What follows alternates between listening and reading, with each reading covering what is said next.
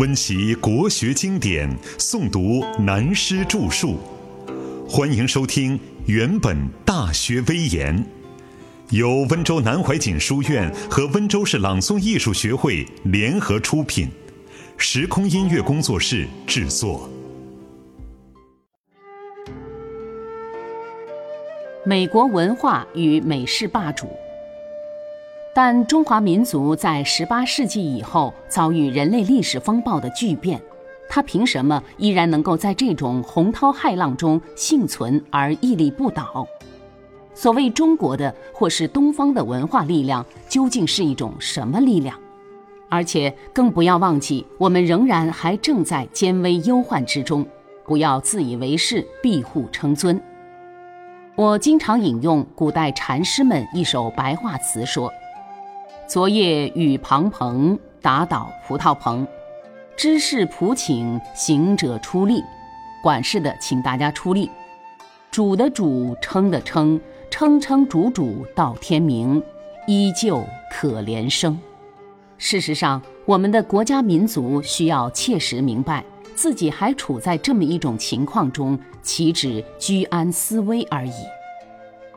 至于一般人误解了美国的文化就是代表了西方的全部文化，尤其是美国人经常把美式的民主自由夸耀世界，乃至要求国际各国都要向他的美式民主方式改制。当我十多年前旅居美国的时候，和他们的学人们闲谈到这个问题，一说到民主共和，他们就眉飞色舞，大谈雅典和希腊的文化。认为那便是他们祖述希腊的光荣。我总是对他们说：“你不如说，十七世纪以来，法国的文明、卢梭时代的文化，以及法国人帮助你们打垮英国，才得以形成美利坚的光荣。你们的确是西方多国文化混合所生的骄子，但并不一定就可算已经建立了人类文化的坐标。至于美式民主的来源，”那是因为最初到北美新大陆的移民是形形色色，从欧洲各地陆续而来的垦荒者，都是为先来的英国清教徒的马首是瞻，所以才形成了美式的民主。基本上，你最初的来源并不是从一个固有统一的文化和固有统一民族而来的，所以才有现在的架构。直到如今，我看你们本身潜在的问题还很多。我是外国人，也是外行人，不好多说什么。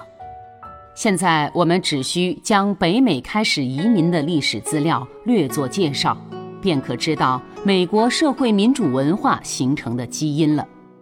一六一九年七月三十日，也就是明朝神宗万历四十七年。北美弗吉尼亚美裔移民区选出两名代表，同总督的参事会一起，在詹姆士的教堂举行会议。这是第一次弗吉尼亚议会，为北美洲第一个民主性代议制的机构。一六二零年，伦敦五月花号船到达美国东北部，建立普利茅斯殖民地。殖民地在船上讨论通过五月花号公约。公约中的民主思想与1819年弗吉尼亚议会方式，便是后来美国形成民主制度的两块基石。以下是一个已故老朋友给我的资料，说明美国初期的情形，缅怀故人，并此致敬致谢。18世纪的一七七六年，北美洲的英国殖民地展开独立运动，经过七年的奋斗。美洲合众国出现于人类历史的舞台。这个新大陆的共和国，所有的领土只是密西西比河东岸的土地，人口也不过区区百万人，内中以英人的血统占优势。到了十九世纪起初，他开始改换自己的面目。首先是一八零三年，由拿破仑手上购买路易斯安那，扩地于密西西比河西岸。一八一五年，他拥有人口九百万，内杂有法兰西人、德意志人和黑人。一八一九年，他向西班牙购买佛罗里达，身守于南方的墨西哥湾。一八二三年，他宣布门罗主义。一八四六年至一八四八年，为要完成西进，他与墨西哥战争胜利后，取得德克萨斯和加利福尼亚。这时候，他成为太平洋东岸的大国。为合西进的需求，一八六七年，他以一百四十五万英镑向沙俄购阿拉斯加。一八七五年，他并吞了夏威夷。一八七八年，他的人口增至五千万人，欧洲诸国除了沙俄，无一超过他。这个新生的大国是古老欧洲文化的产儿，虽然在十九世纪间不能东顾，与英法争逐欧洲的霸权。却有西进的机会。依记载，一七八四年，他的皇后号贸易船已西航至中国，用海豹皮交换广州的茶叶和别的物品。一七九一年，美国人在南美智利附近发现抹香鲸巢，这刺激捕鱼业，他的捕鲸船因之不断出没于太平洋。一八二零年至一八二一年间。美船可望见日本的有三十艘之多，但还没有对日贸易的企图。一到十九世纪四十年代，情况大大不同。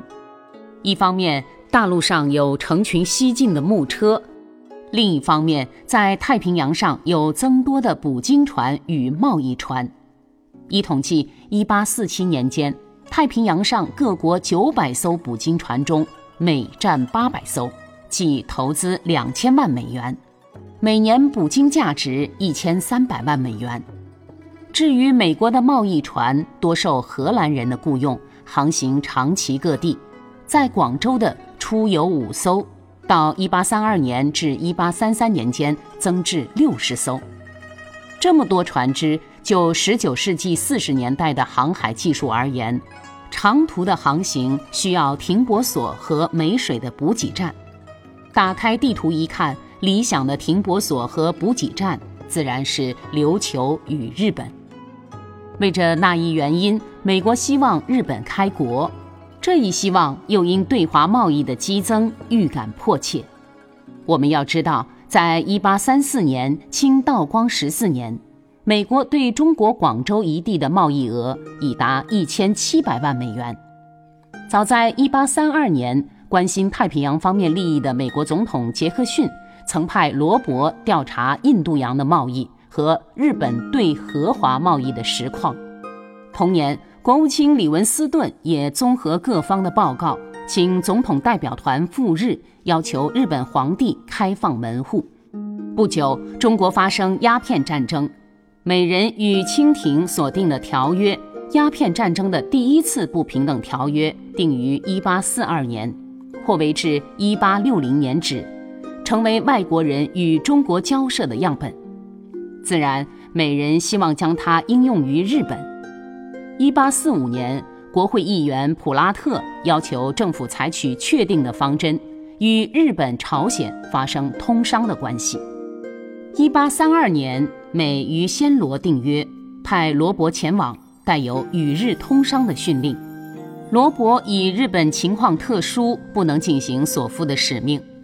后两年，为交换上述条约的批准书，重派罗伯前往，写有总统致将军的汉文和拉丁文书简，并训令赴江户、东京谈判。罗伯曾购一万美金的赠品出发。一八三六年，因客死澳门，布克传达总统的训令。一九零零年。美国在八国联军进攻天津、北京之中，顺手牵羊占了便宜，开始实行金本位制。从一九一四年第一次世界大战到一九四一年日本袭击珍珠港的二十多年间，他除本身扩充海陆空三军的装备以外，又乘机担当国际争端的兵工厂。世界上最奢侈的浪费，莫过于战争。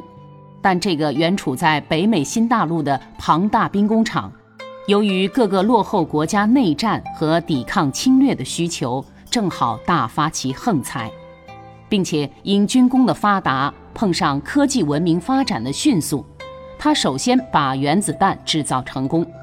一九四五年，他向日本投下原子弹，结束了第二次世界大战。从此使他睥睨国际，自行登上世界盟主的宝座，俨然以制约各国民主体制的霸主自居，号令天下而叱咤风云了。其余大家可以读美国史和世界通史一类的书，便可大概了解两百多年来美式民主文明和文化发展的大要。